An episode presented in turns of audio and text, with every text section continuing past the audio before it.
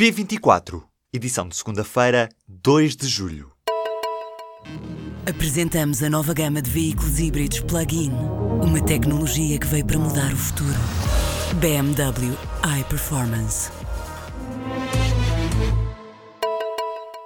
Há em Portugal 54 presidentes de associações juvenis que têm mais de 60 anos. O governo quer agora que estas organizações sejam presididas por jovens até aos 30 anos, mas quase metade não cumpre este requisito.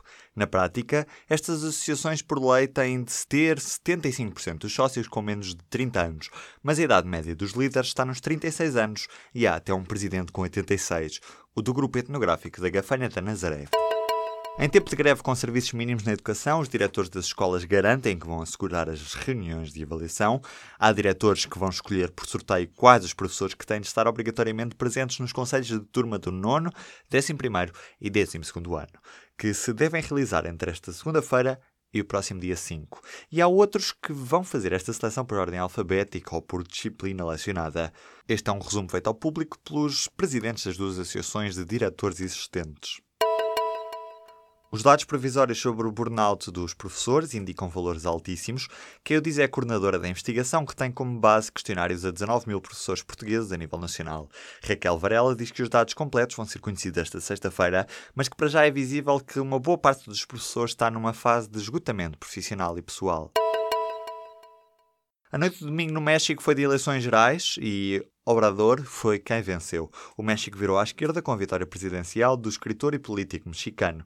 Obrador rompeu com décadas de governos à direita e prometeu não falhar.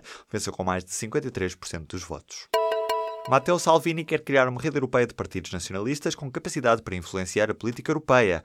O italiano líder da Liga e ministro do Interior de Itália lançou este domingo um apelo a todos os partidos e movimentos que querem defender os seus povos e as suas fronteiras para se juntarem ao partido de extrema-direita italiano na missão de unir a Europa.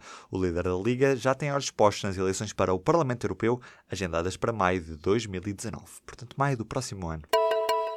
A requalificação do IP3 entre Viseu e Coimbra vai custar 134 milhões de euros. A obra vai transformar um percurso que tem elevados níveis de sinistralidade e prevê diminuir o tempo de ligação entre Viseu e Coimbra de 65 para 43 minutos. No final da obra, 85% do percurso vai ter um perfil de autoestrada, mas sem portagens. A obra arranca só para o ano. Os portugueses detêm 14% da dívida do Estado e são mesmo dos que mais investem nela. Só em Malta é que há mais investimento por parte das famílias no financiamento do Estado. No total, os partidos têm 34 milhões e meio de euros de dívida ao Estado, avança o Diário de Notícias, com base nos dados da Agência de Gestão da Tesouraria e da Dívida Pública. A razão principal deve-se à taxa superior dos certificados do Tesouro em relação aos depósitos oferecidos pelos bancos. A dívida pública atingiu um novo máximo histórico em maio. O valor de 250.313 milhões de euros, registrado no quinto mês deste ano, bateu o valor mais alto de dívida pública registrado em agosto do ano passado. Dados do Boletim do Banco de Portugal, divulgados esta segunda-feira, mostram um aumento de 0,3 mil milhões de euros face ao mês de abril. O diretor do Público demitiu-se nesta segunda-feira. David Diniz apresentou a demissão depois da administração do jornal ter despedido o diretor adjunto Diogo Queiroz de Andrade. A direção editorial do Público era liderada por David Diniz, que entrou em funções a 3 de outubro de 2016, sucedendo à direção de Bárbara Reis. A administração prometeu revelar o novo nome para breve.